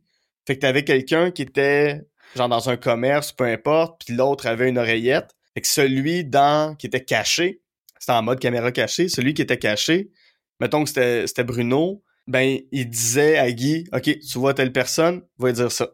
Tu vois telle affaire, tu vas faire ça. Fait que là, puis là, t'avais le caméraman caché qui le suivait. Guy était miké, euh, puis il y avait la petite oreillette, puis tu peux pas dire non, là. Fait faut que tu y ailles. Et euh, quand Guy a fait sa dernière saison du studio, c'était en, je vais pas dire n'importe quoi, 2015-2016 peut-être. Euh, pas, pas du studio, excuse, sa dernière saison de Sucré-Salé. Mm. Un moment donné, il commence son émission. Bonjour, bienvenue à Sucré Salé. Aujourd'hui, mon invité, c'est nanana, nanana. Puis là, t'entends dans son oreille Bruno, qui était caché, puis ils l'ont pas dit à Guy, qui dit euh, Guy, c'est le, c'est, c'est le régisseur de Sucré Salé. Euh, l'acteur, il viendra pas aujourd'hui. Puis tout de suite, Guy, il fait C'est pas le régisseur, ça, c'est Bruno. T'es où, Bruno? il dit Non, non, je te dis pas, je suis où. Tu te rappelles, dans le temps, on jouait à Guy Bruno dit? Tu sais où est-ce qu'on est aujourd'hui? On est sur la plage Jacques-Cartier. On va jouer à Bruno Guy, à, à, à, Guy dit Bruno dit. Puis là, tu vois Guy là, qui fait comme Ah oh, yes! tu vois qu'il est content que ça va être ça le show. Mais il faisait ça aussi, n'en ajoutez pas votre sécheuse, non? Fait que c'est ça, fait que c'était comme un peu l'ancêtre de ça, si on veut. En fait, ils l'ont ils l'ont fait au Canal Famille, puis toute leur compétition, le, le, le clack boxing, tout ça, ils étaient rendus connus au Québec, donc ils sont allés en Ontario avec... Euh, sont allés en Ontario, sont, sont, allés à Ottawa, là, c'est pas bien loin. Là. Ouais, c'est ça. Mais ils sont rendus à Ottawa, puis ils ont fait le Grand Ontario Tour, le, Great Ontario Tour.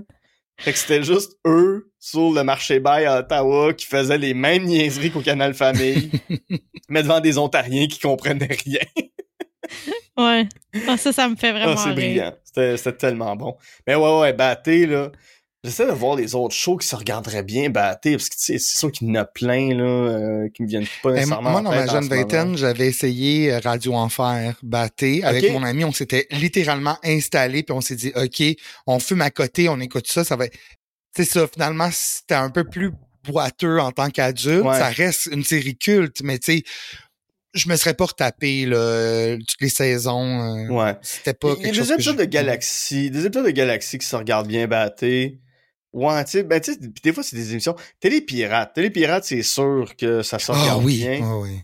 Euh, une émission, malheureusement, il y a deux épisodes et demi, trois épisodes sur YouTube. Ça s'appelle Schlack. Euh, Mais ça me dit quoi? C'est un quiz animé par Patrick Huneau qui jouait dans Watatata. Euh, puis qui faisait des annonces de ketchup. Ah, pas possible. Euh, ce concept-là, Qui jouait aussi des fleurs sur la neige qui jouait dans les sur la neige. Oui, oui, il embrassait Céline Dion.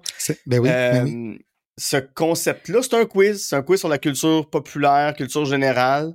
Fait que t'as deux personnes qui répondent aux questions et il y a le pion dans l'équipe qui est celui qui a une espèce de board à la serpent et échelle qui est faite avec des paliers, des paliers à étage. Fait qu'il faut qu'il se promène d'une place à... Tu sais, faut, faut qu'il aille d'une, d'une plaque, ouais, d'une plaque à l'autre, d'un palier à l'autre. Mais tu sais, il va, il va y avoir des défis, genre imite quelqu'un, fais un mime, euh, on va te mettre des écouteurs sur la tête, faut que tu humes, faut, falloir que tu chantes la chanson sans dire les paroles puis que l'équipe devine. Puis à la fin, le pion sautait dans une piscine de boules orange, fallait qu'il trouve la boule bleue dans toute cette piscine-là, puis là, ben, il pouvait gagner genre un ghetto blaster ou gagner. Euh, ça, il y a des épisodes sur YouTube de ça. Il y a, il y a, il y a trois, il y a, au moins trois épisodes sur YouTube, puis peut-être quelques extraits. Mon extrait préféré, comme c'était une production franco-ontarienne et québécoise, il y a des épisodes où c'était des franco des écoles franco-ontariennes qui allaient compétitionner. C'était enregistré en Ontario aussi. En tout cas, il y avait des épisodes enregistrés au Québec, d'autres qui étaient faits dans un studio en Ontario, à Ottawa. Puis t'as euh, une école secondaire de Pembroke qui est, euh, qui, qui, qui, qui, qui est collée genre sur l'ouest de l'Outaouais, presque en Abitibi. Puis la question que Patrick Huneau pose à cette jeune fille-là, c'est Dédé Fortin, le chanteur du groupe Les Colocs, est-il A. français ou B. québécois? Puis là, t'as la voix qui a réfléchi puis elle fait Ah, français. tu vois les yeux de Patrick Huneau qui convulsent vers l'arrière puis il fait Non, il est québécois, il vient du Saguenay-Lac-Saint-Jean. Et le prix que cette fille-là gagne à la fin, c'est, je pense, une cassette des colocs. ben, éduque-toi. Wow. mais, mais tu fais, oh boy, ok. Mais tu sais, je comprends, tu sais, les... Ouais. C'est celui-là est sur YouTube, cet extrait-là? Ouais, ouais, ouais. ouais, ah, ok, absolument, je vais aller écouter ça. C'est, c'est, tu sais, on est dans un contexte référendaire. Je comprends que des jeunes franco-ontariens vont peut-être pas s'intéresser à la culture québécoise, mm. ce qui se fait à ce moment-là. Ben, tu regarde, c'est ça, là. la fille, peut-être... Tu sais, puis regarde, c'est peut-être juste elle aussi, là. On va pas juger un peuple au complet pour, euh, pour une personne qui connaît quelque chose. On va pas commencer à faire du guinantel. Mais, euh, tu sais... Cette, cette, jeune fille-là, si ce qui l'intéresse, c'est les New Kids on the Block, puis Michael Jackson à l'époque, je vais pas la blâmer de pas écouter les colocs, tu sais. Ouais, ouais, c'est sûr que quand tu dis ça à la TV, t'as de l'air un peu fou. Euh, vous avez, il y a un groupe euh, Facebook, euh, Canal Famille 2.0. Ouais. Ah, je savais pas que vous aviez un, un groupe Facebook. C'est cool, ça. Je vais y aller. Ouais. C'est toi qui as parti ça ou? Euh, c'est Simon. OK. Le groupe à Simon, ouais. Il y a combien de personnes là-dedans? Il y a 75 000 personnes qui, ont, qui sont sur cette page-là. Wow, c'est beaucoup, 75 000! Ouais, ouais, ouais, on est 75 000 sur cette page-là. Je pense que depuis qu'on a lancé le livre, ça a augmenté un peu. Euh, ça a été un très, très bon argument de vente pour, euh, pour faire passer le livre auprès d'une maison d'édition comme Québec Amérique. Euh, c'est sûr que quand tu arrives avec un projet en disant ben on va faire un livre sur le Québec ouais, excusez, on va faire un livre sur euh, l'histoire du canal famille des gens qui l'ont pas connu vont dire OK mais c'est quoi l'intérêt là-dedans? Puis je les comprends ouais. quand tu leur dis ben c'est ça on a une page Facebook on a 70 000 abonnés là ils font OK OK ouais il y a un marché ouais, ouais. parce que tu sais le, le livre qu'on a fait Euh, tu l'as vu, Michael, tu, tu, tu, tu l'avais acheté, tu l'as, tu l'as eu dans tes mains? Oui, oui, oui, oui. Euh, il, je sais, je l'ai acheté. Euh, c'est ça. Il est sorti. Il est massif, il est en couleur, il y a énormément de photos, il y a, il y a 360 photos réparties sur 360 pages. C'est un livre qui coûte extrêmement cher à faire. Puis on a été on a, on a été vraiment chanceux Simon et moi qu'une qu'une maison d'édition nous dise oui, qu'ils prennent le risque de le faire. Oui, avec l'idée que il y a des bonnes chances que ce soit un succès parce qu'on voit euh, 75 000 personnes qui rejoignent une page Facebook, c'est pas rien, mais ils ont quand même pris un risque avec nous de dire OK, on y va. Et nous, quand ils nous ont dit oui, on prend ce risque-là, nous, on a dit ben faut pas le faire à moitié non plus, euh, cet ouvrage-là. Faut qu'il soit travaillé, faut qu'il soit recherché, faut qu'il soit appuyé par énormément de photos. C'est un peu ça aussi qui vend le livre. Mm-hmm. C'est plus les photos que, que... En tout cas, quand tu le vois en librairie, tu vas pas commencer à le lire tout de suite. Tu, vas regarder les mm-hmm. photos, puis tu vas faire hey, oui, je veux ramener ça chez nous. Ben oui. Euh. Donc, fallait que ce soit visuellement intéressant à faire, mais plus c'est visuel, plus il y a de pages, plus ça coûte cher. Mais là, on voit que ça commence, tu sais, rapidement, c'est devenu payant. On a vu euh, le, le, le, buzz que ça avait généré, tant mieux. Euh, parce que si, si ça s'était écroulé, euh, on serait pas là à se parler aujourd'hui. C'est sûr. Euh, fait que c'est ça, vous aviez pas. Vous, toi, personnellement, toi et Simon, est-ce que vous attendiez un peu? oui, il y a le stress, de, évidemment. Faut, faut que ça marche, faut, faut produire quelque chose d'intéressant, mais sais, notre génération étant quand même assez nostalgique en général, on dirait. Est-ce que, mm-hmm. dans le fond de toi, tu t'attendais à ce genre de réaction-là de la part de, de, de, de notre génération, justement? Je m'y attendais. Oui, oui et non. Nous, quand on a commencé à travailler là-dessus, rapidement, on a commencé à égrener l'idée qu'on faisait ça. On mettait des photos des gens qu'on rencontrait sur Facebook avec un hashtag qui était hashtag projet magique pour mousser de l'intérêt.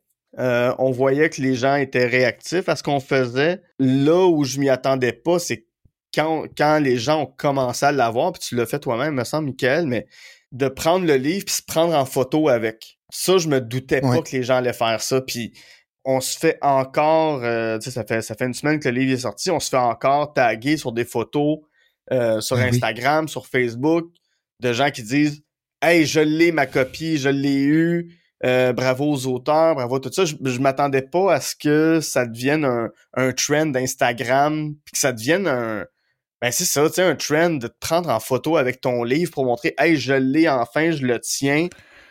Ça, ça je l'ai pas vu venir, mais vraiment pas. Là. Les gens euh, étaient pris d'une grande émotion de juste l'avoir dans leurs mains. Ça, j'ai trouvé ça complètement débile. Moi, je suis arrivé, euh, je suis allé à, à l'ivresse ici euh, sur Saint-Henri.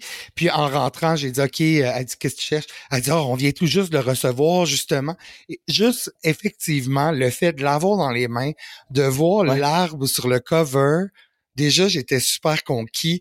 Puis juste en feuilletant un peu les photos, puis l'ouvrage est tellement complet, la typographie est parfaite. Mmh. Il y a un moment, ça, ça m'a sur euh, bon dans les pages sur Radio Enfer, il y a un moment où on voit le rap, euh, le rap des aliments de, de Jean-Loup. Donc c'est écrit, je sais pas. Ah mais toi tu sais pas Marc Claude. Bref, il fait un rap à propos, tu sais. Bon.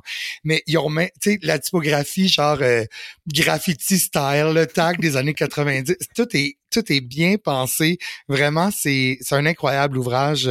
bravo à vous deux, vraiment. Ça ça paraît qu'il y a du travail puis qu'il y a de la passion là-dedans. Puis c'est, je pense que c'est exactement ce qu'il nous fallait pour se rappeler ces affaires-là, puis se replonger un peu là-dedans. Puis c'est sûr que ça va rester un classique, ce, cet, ouvrage-là. Ah, c'est trop, euh, c'est trop complet. Vraiment, là, félicitations. Merci tellement. Je trouve que c'est un, super beau cadeau de Noël aussi à demander. Ouais. Ou à offrir. Ouais, ouais, ouais, je pense qu'il va être en dessous de beaucoup de sapins, puis ce qui est... Tu sais, quand, quand, je disais, quand je disais fallait pas le faire à moitié, ce livre-là, il y, a un plaisir de le sortir d'un sac à dos, de le sortir d'un sac pour moi puis Simon, de le sortir, de le mettre dans les mains de quelqu'un. Puis la première réaction de la personne, tu vois ses yeux qui pétillent, mais dès qu'on le met dans les mains, tu vois que ses bras baissent un peu, ce qui fait comme oh, il est lourd puis il est gros. Oh. Mhm. il, est massif, il est imposant. Puis beaucoup de gens s'attendaient pas à ce que ce soit aussi volumineux que, que ça, ce livre-là. Au moins une trentaine de pages sur euh, dans une galaxie. Il y a euh, énormément de pages. je sais pas, là, je dis trentaine, peut-être tu sais, bon, je suis tout en train d'exagérer, mais il y, en, il y a vraiment beaucoup de pages, beaucoup sur Télépirate et sur Radio Enfer. Je pense que c'était probablement les émissions fortes de la plupart des Mhm. gens. Euh, J'imagine que c'est de ça que vous faites le plus parler, Ouais. là, quand vous parlez de, de Oui. Canal Famille, c'est sûr. c'est de ça qu'on se rappelle le plus. Puis c'est les émissions qui, ben, tu sais, sont, sont devenues cultes. Puis c'est les émissions pour lesquelles il y a encore beaucoup d'archives qui existent. Euh, tant mieux qu'il ait gardé énormément d'affaires de ces émissions-là. Euh, ça, ouais, euh, dans ce exprès de chez vous fait une quinzaine de pages et Radio Enfer en fait pas tout à fait 20, en fait peut-être 18. OK. Parce qu'ils ont, ils ont à peu près un nombre égal de pages, les deux, parce que c'était la quantité d'informations aussi qu'on trouvait sur ces émissions-là. Il reste pas grande archive, il reste pas grand-chose de, de, de Enfants en forme, mais Enfants en forme sont deux comédiens. Euh, Galaxy Radio Enfer, il y a énormément de comédiens qui ont participé, Mhm. puis on est allé chercher des acteurs qui sont apparus deux, trois, quatre fois, comme euh, Alexis Martin qui faisait Monsieur Laplante, ben on y en a parlé. Il est marquant dans cette émission-là. Il a été important pour la gang, même s'il est venu euh, au final peut-être sept- Vers- dans sept épisodes, pas plus. c'est quoi là pour toi la suite des choses? Est-ce qu'il va y avoir autre chose? C'est bon, je veux pas parler de, de, d'un documentaire, tout ça, ça, ça se peut, mais je veux dire, toi, autre que Génération Canal Famille, c'est quoi tes, tes, tes prochains projets? Là? T'as-tu- Est-ce que ça, ça t'a allumé? Ça t'a donné le goût de, je sais pas, Ben, continuer dans, la ouais. recherche? Dans... Je- je- ouais, ouais, ben j'ai toujours été quelqu'un qui aimait fouiller, quelqu'un qui aime euh, faire de la recherche. Justement, je suis curieux, je suis très curieux de nature. Euh, Puis pour plein de domaines, là. Oui, il y a le canal famille, mais j'adore la science, j'adore la socio, j'adore la philo, j'adore la psycho, j'adore ces affaires-là. Si j'étais euh, au moins 100 fois plus intelligent que ce que je le suis pour de vrai dans la vie, euh, je passerais ma vie à l'université. Puis mille fois plus riche que ce que je le suis, je passerais ma vie à l'université. Là, je, je serais tout le temps en train de prendre des cours sur tout parce que j'aime apprendre, euh, mais j'aime transmettre mes, mes connaissances aussi. Mais faire des documentaires, je trouverais ça vraiment le fun. Pas nécessairement sur le canal Famille. Tu sais, si ça, si ça arrive un jour, un documentaire sur le canal Famille, oui, je pense que Simon Pimon y participerait parce qu'on est rendu un peu les, les, les ambassadeurs officiels, je pense Ouais, ouais. de, de la chaîne. Mais tu sais, il y a tellement de sujets politiques qui m'intéressent sur lesquels j'aimerais faire de la recherche, puis j'aime ça rencontrer du monde. Je trouve ça le fun de discuter, d'apprendre, de me faire raconter des histoires, de raconter mes propres histoires. Fait que, tu sais, si ça peut ouvrir la porte à faire des documentaires, à écrire d'autres livres sur d'autres sujets d'histoire, d'autres sujets euh, de la culture pop qui vont qui vont m'allumer dans ma vie, je vais y aller, tant mieux, puis on va le faire, tu sais. Ouais, ouais, mais c'est ça. Puis tu sais, j'écris, j'écris encore en humour, fait que tu sais, l'humour sera jamais bien loin non plus. Je pense que la seule affaire qui m'intéresse pas pour vrai, c'est de faire de la politique. Ah ouais? tout le reste. Je, je, je veux juste pas faire de politique. C'est à peu près ça dans, dans, dans mes champs d'intérêt. J'adore la politique, j'irai jamais en faire, ça c'est sûr. Euh, bon, en même temps, on dit ça, mais tu sais, j'ai pas de formation de journaliste, fait que je peux pas me prétendre journaliste, mais si je peux faire du travail journalistique, je vais être heureux. Si je peux faire de la radio, je vais y aller. Je peux être chroniqueur à la télé. Je, je vais le faire. J'aime ça. Je trouve ça le fun euh, de, partager des connaissances. Mais puis, puis écrire de la jeunesse. J'aimerais ça écrire. Non seulement je veux écrire de la jeunesse, j'aimerais ça qu'on en fasse encore plus. J'aimerais ça qu'on soit flyé. J'aimerais ça que les dirigeants de télé. Sais, mon plus grand rêve, là, c'est que les dirigeants de télé laissent la liberté à plein de créateurs, plein de créatrices de faire les émissions jeunesse comme ils ont envie de les faire, sans se poser la question est-ce que les enfants vont comprendre? Est-ce que c'est pas trop absurde? Est-ce que est-ce qu'on est en train de passer les bonnes valeurs? Est-ce qu'on est en train de se dire qu'on fait la bonne affaire? Est-ce que ça va faire peur à des enfants Hey, faites-leur vivre des émotions, faites-leur vivre des grandes affaires. Les jeunes vont être au rendez-vous, les jeunes vont aimer ça. C'est ça. Tu sais, j'aimerais ça être sur un conseil d'administration d'une chaîne télé pour dire on le fait, regarde, ils vont triper comme nous autres on a trippé, j'aimerais ça. Ce serait le fun. Puis on, Ça, c'est peut-être mon prochain. Ça serait Ah, bon ben, pour peut-être- les- Peut-être les- que les- je vais aller en politique pour faire avancer ça. Ouais. J'ai vu aussi en, en fouillant ton Instagram que t'as t'as un, un grand talent pour le dessin aussi. Ah oui, que- ben euh, oui, oui, ça c'est à temps perdu. Là. ben Euh, oui, là, absolument. Est-ce que euh, c'est quelque chose que, que t'exploiterais, admettons? Tu sais, ce que je fais, c'est que je prends des photos de mes amis, puis je retrace par-dessus, je vais aller jouer un petit peu, mais tu sais, si je me compare, mettons, un de mes bons chums, Jake Dion, qui fait qui fait de la bande dessinée, je vais jamais... même essayer d'aller à sa cheville ou à... Hmm. peu importe, là, Non, non, non, le dessin, c'est... C'est un, un hobby. Pas, je suis pas si talentueux que ça. Moi, je le trouve bon, en tout cas. Euh, Merci. On demande à nos invités euh, souvent de nous parler de d'une chanson d'une chanson euh, Nous, on est bien gros là-dedans, dans, dans le Keten, la nostalgie. Fait que tout ça fit 100% avec nous. Et puis, tu m'as dit que tu as quand même pas mal de chansons euh, plaisir coupable dans la vie. Moi, j'ai grandi dans une famille où entre l'âge de 0 et 13 ans, j'ai à peu près jamais entendu une chanson en anglais. Euh, je connaissais un peu les Beatles, euh, je connaissais un petit peu Elton John parce que ma mère en écoutait, un peu de disco parce que ma mère a trippé disco. Euh, ma sœur écoutait les Spice Girls, écoutait les Backstreet Boys, mais en dehors, en dehors de ça, c'était toujours de la chanson française et québécoise qui jouait à la maison et beaucoup de musique classique.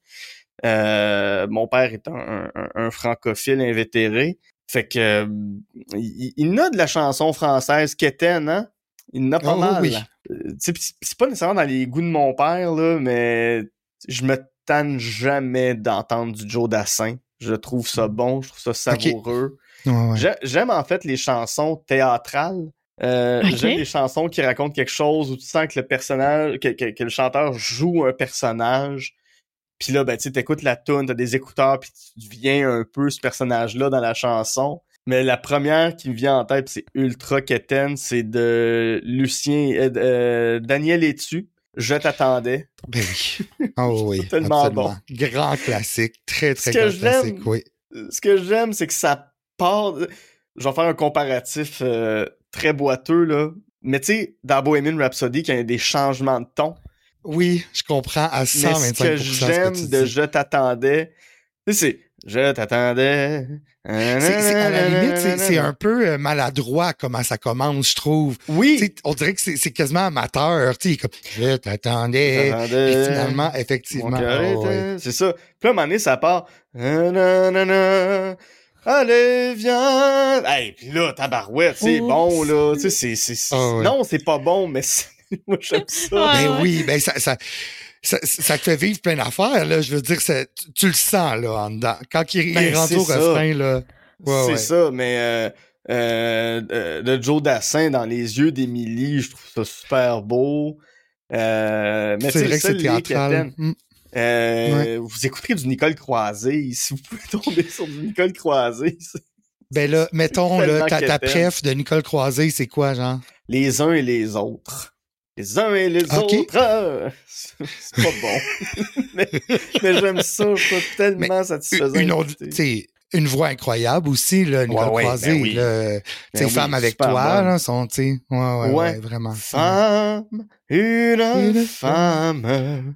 Avec encore là, elle met la table avec son italien, puis tu sais, oui, dans le fond, elle, est juste contente de faire l'amour avec son chum tout le temps, tu sais. Ben oui. que la manière que c'est raconté, c'est euh, ben tu sais, tout, ce qui est Barbara, tout ce qui va être, euh, même du Frida Bocara, là, euh, euh, dis quand reviendras-tu, dis au moins le sais-tu que tout le temps qui passe ne se rattrape guère.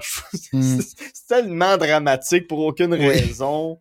Euh, c'est Nicole Croisé qui chantait Déshabillez-moi. Ça, c'est... Euh... Attends, Déshabillez-moi. Juliette Gréco. Euh, ouais, Juliette Gréco aussi, j'adore ça. Ah, c'est tellement des belles chansons françaises qui racontent des affaires, qui racontent des histoires, hmm. un peu sexu. Euh, Mon, mais mon compositeur, je, je, je, ne mettrai pas dans la catégorie Keten, mais mon compositeur préf, mon, mon, parolier préféré, c'est Georges Brassens.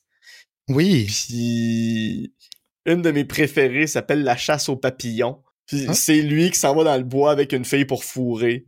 Mais c'est tellement bien dit. Tu sais, un moment donné, elle dit, c'est pas dans l'échancrure de mon corsage, c'est pas dans mon soutien-gorge qu'on trouve des papillons, mais tu sais, lui, il est comme, ah non, non, là, je vais quand même, je vais quand même aller fouiller.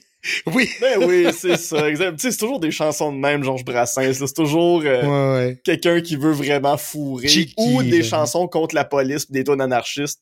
Moi, je salue ça. wow! Ouais, ouais. Ah non, il y a une super chanson de Georges Brassens qui s'appelle Hécatombe. Puis ça a été, ça a été interdit à la radio, for- probablement. Ça parle de, de, de femmes qui se chicanent parce que pour, pour avoir. C'est des femmes au marché qui se chicanent euh, à propos d'une botte d'oignons, là, que tu sais, t'en as, t'as- deux madames qui veulent chacune acheter, puis bon, ça commence à. Le, le- le- ton monte entre, entre entre ces femmes-là, puis t'as des policiers qui arrivent pour interrompre cette, cette chicane-là. Puis toutes les femmes du marché se revirent contre la police et ça s'appelle hécatombe. Fait que c'est des femmes qui se mettent à tuer des policiers les uns après les autres. Euh, mon bout de préféré, ben, il y, a- il y a tellement de bons bouts, mais il dit euh, euh, la plus grasse de ses femelles, ouvrant son corsage dilaté, matraque à grands coups de mamelle l'un de ses macabées. C'est une femme qui sort ses gros seins Puis elle frappe. des policiers avec ses seins. Euh, Il y en a une qui s'assoit sur le visage euh, d'un policier, puis elle dit entre ses gigantesques fesses qu'elle serre comme un étau. Fait qu'elle est en train de faire exploser la tête au policier. Wow. Puis lui, il dit euh, que de, de chez lui où il habite, euh, il est sur le balcon, puis il crie « Hippipipoura », puis c'est ça. Tu sais, c'est une tourne des fin des années 50, début 60. Tu sais, je pense que mon oncle Serge sortirait une chanson comme celle-là aujourd'hui, puis on le traiterait de tous les noms. Euh, Ouais, après ça, quand tu vois Safia Nolin qui porte un chandail à cam, tu te dis Hey, c'est pas grand chose finalement, Ouais. contrairement à une toune qui fait l'apologie de tuer des policiers. Ouais, c'est ça, des meurtres de, de policiers. Bon, oui, puis il, il appelle ça un gendarmicide. Je trouve ça, je trouve ça super bon. C'est, c'est, il y, y a des très bons. Tu sais, si vous voulez apprendre le français, si vous voulez euh, pas, pas apprendre, mais perfectionner ou améliorer votre français, écoutez Ouais. Georges Brassens, il y a des tournures de phrases, il, il utilise des vieux termes qui sont super le fun à entendre. Ouais, j'ai beaucoup parlé, hein. Très bon, merci beaucoup. Merci d'avoir pris le temps d'être avec ça. nous. Ah, ça fait Hey, plaisir, tellement. Merci beaucoup. C'est super gentil. Écoute, oui, je voulais juste reploguer encore une fois ton podcast euh, On jase de films parce que euh, je, je- je suis quand même assez passionné de cinéma puis je, je Mhm. te trouve tellement pertinent dans tout ce que tu parles. Tu prends vraiment le temps, premièrement, d'écouter comme tu disais tantôt, de- tes invités, puis tu as une bonne manière aussi de qui est pas euh, qui est subtile, je trouve, de, Ouais. de, de finalement faire des euh, des références au film versus la vie de, de ton invité. Ouais. Puis j'invite vraiment le monde à, à- à découvrir ça, ceux qui l'écoutent pas, parce que tu sais, oui, parlons de Legally Blonde, mais parlons aussi de dans le fond du message que ça envoie, de tout. Ah oui? Puis je trouve ça super super intéressant. Ah que- il y a pas, y a, y a- y a- pas de mauvais film euh, du moment que ça, ça a touché quelqu'un personnellement. Mm. Moi, je peux pas dire à quelqu'un ton choix il est pas bon. Si c'est, mettons, je, T'as-tu le goût des fois de le dire par contre? Non, parce que ça m'appartient pas. Euh, je, je vais juste prendre un, exemple fictif, là, parce que c'est jamais arrivé. Mais mettons, moi, j'haïs, mettons, la franchise des Transformers. Je trouve ça niaiseux, je Mhm. trouve ça plate, je trouve pas ça bon. Mhm. Je trouve- je trouve que c'est des films gâchés, tu sais. Mais si quelqu'un vient me parler de Transformers en disant, moi, ce film-là, je l'associe, admettons, à... Euh, c'était des films que je regardais avec mon père, puis euh, quand il était sur son lit de mort, on a regardé les Transformers ensemble une dernière fois, fait que c'est associé à ça dans ma tête. Je peux pas lui dire Hey, c'est un goût de marde, puis euh, la mort de ton père vaut rien. J'aurais l'air de quoi faire ça? Oui, oui, non, non. Je peux pas, tu sais, je peux pas le dire. Euh, tu sais, un, un véritable exemple. Moi, moi, j'ai, j'ai j'ai détesté le film du Joker, par exemple. Mais une de mes invitées, c'était son film préféré. Je vais l'écouter dans, dans ses raisons d'avoir aimé ça. Elle, ça l'a transporté ailleurs. Fait que c'est, tu sais, il y, a- il y a des gens qui m'ont écrit, euh, tu sais, je recevais des commentaires des fois de gens qui disaient, voyons donc, les Golly Blonde, justement, c'est dans ses coups de cœur, c'est tellement niaiseux, ça vaut rien, ce film-là. Ouais, ça vaut rien pour toi.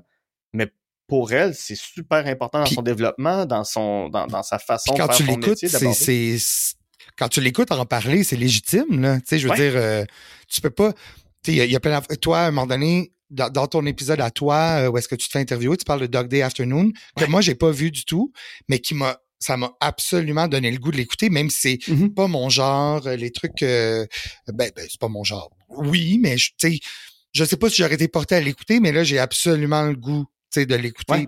je trouve un- C'est un film de 1975 qui parle de transidentité. Déjà, en 75. C'est révolutionnaire. C'est des grands films, ouais. Et voilà. Ouais. Euh, puis, euh, si, puis là, euh, mettons, là, on, on trouve où, là, les gens qui te... Autre que ton podcast, on jase... on, jase de films. Ah, il y a ben, sur mon compte Instagram, sur TikTok. Je suis pas très actif sur TikTok, mais de temps en temps, je vais, je, je, hum. je vais publier une vidéo très niaiseuse. Euh, ouais, c'est ça, c'est pas mal le Guilla sur euh, ouais sur Instagram, euh, Instagram, TikTok, le Guilla. Je, pense que c'est le Guilla sur TikTok, je sais jamais. Ou Guilla Sincère. Puis sur Facebook, euh, faites-moi une demande d'amis. Je vais peut-être la refuser si je vois qu'on n'a pas genre plus que 50 amis en commun, mais je vais quand même aller stalker un peu votre profil. Euh, juste avant de terminer, une petite affaire. Combien de fois par jour là, tu te fais gosser avec le guillard, justement? Ah, euh, j'ai fait une entrevue hier matin à Radio Énergie à Gatineau, puis ils ont ouvert comme ça. Ils ont dit on reçoit Guillaume Lepage. Ah non, c'est pas lui, puis comme. euh, mm-hmm. Ben, pas, pas de temps en temps, mais c'est correct. Je le prends en blague. Puis mm. récemment, ben, avec la sortie du livre, Guillaume Lepage m'a ajouté sur, ben, il a commencé à me follower sur Instagram. Fait que je trouve ça très drôle que Guilla Lepage clique sur le profil de Le Guilla. J'étais comme, yes, oui, c'est ça. quelque chose. Mais on en a parlé à Ténélope aussi, puis euh... c'est ça. Mais, je trouve ça sympathique. Je trouve ça toujours très drôle, puis euh... oh, ça me dérange pas. Tu sais, c'est quand même... Euh, je sais, mon nom complet, c'est Guy-Antoine, puis j'ai décidé que mon nom artistique, mon nom public allait être Guilla. Là. Faut, faut que je l'assume un moment donné aussi. Là. Fait que mm-hmm. c'est un choix que j'ai fait. là. C'est pas... Euh c'est pas comme si, je sais pas, moi, je m'appelais euh, Micheline Lancto, là, tu sais. Euh, là, ça serait pas une décision de ma part. voilà. euh, yes, merci beaucoup. Merci beaucoup d'être euh, d'être venu à notre émission. Euh, bravo encore à toi puis à Simon Portelance là, pour euh, le livre Génération Canal Famille qu'on retrouve partout. S'il est encore disponible, d'ailleurs. Oui, ben il y, a des, il y a des réimpressions. Là, je sais qu'il y a eu des ruptures de stock dans plein de magasins. Euh, mais soyez sans crainte, il y a des copies qui s'en viennent. Là. Puis pour les fêtes, il va y en avoir partout. On s'est assuré qu'il y ait assez de copies pour tout le monde. Fait que, mais tu sais, j'aime mieux ça qu'il y en ait trop sur les tablettes puis qu'ils doivent le pilonner. Oui. Mais oui, absolument. C'est un, un pour un Voilà. oh, merci beaucoup. Super. Merci à vous. Merci beaucoup. Bye. Au plaisir. À bientôt. Bye. Bye.